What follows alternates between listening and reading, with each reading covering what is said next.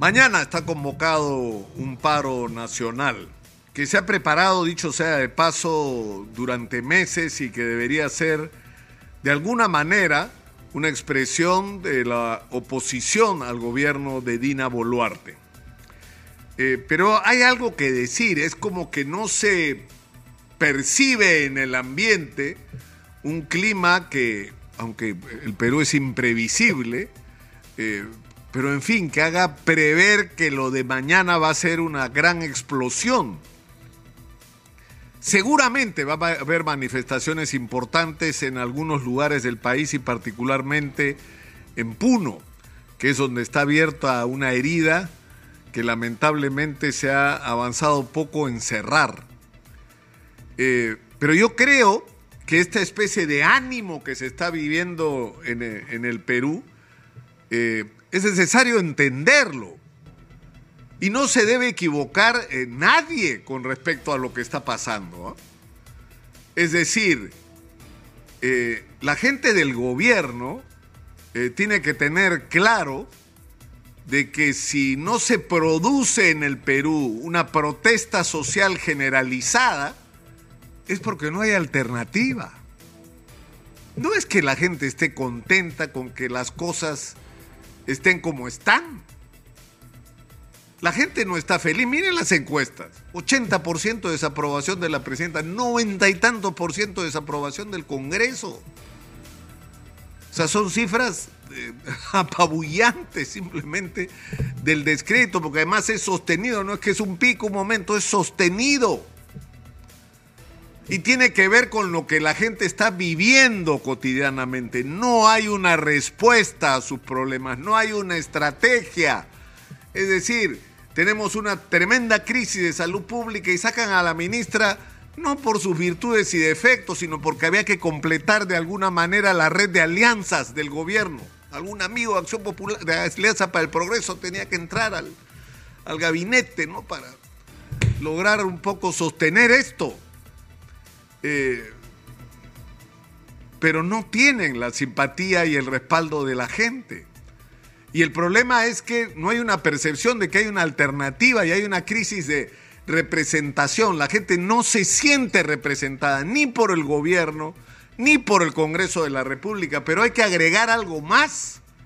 La gente tampoco se siente representada por lo que dice que regrese Castillo o que la única salida inmediata para los problemas del Perú es una asamblea constituyente o discursos de esa naturaleza. Tampoco ese discurso es representativo del sentimiento que hay en este país.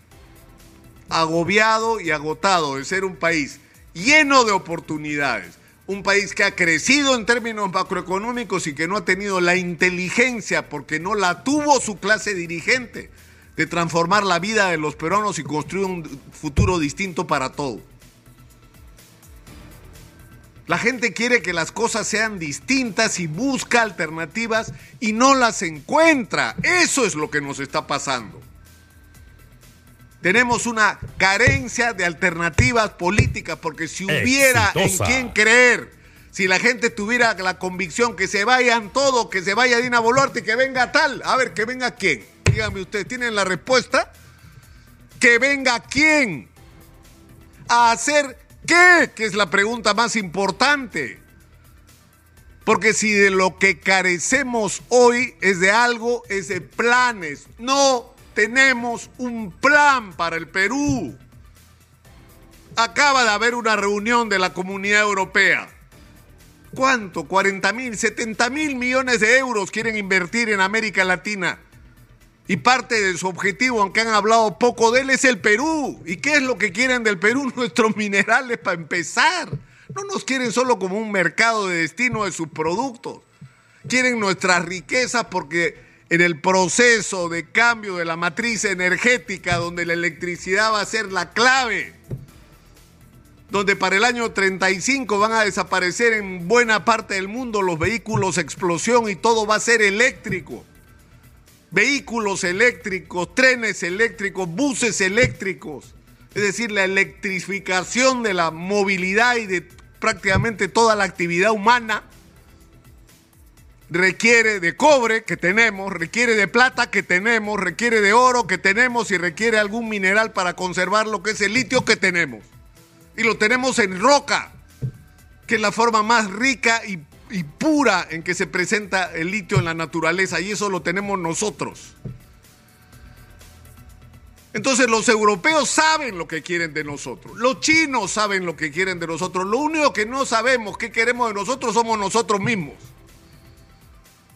O sea, ¿qué vamos a hacer para que no solamente continuemos aquello, porque eso es algo que es muy difícil de, de, y ha sido muy difícil todos estos años de, entender y reflexionar.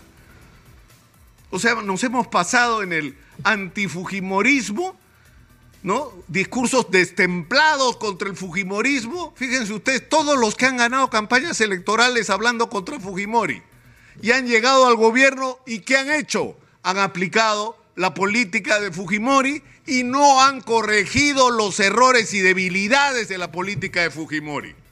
Porque no reformaron el Estado que sigue siendo ineficiente y corrupto.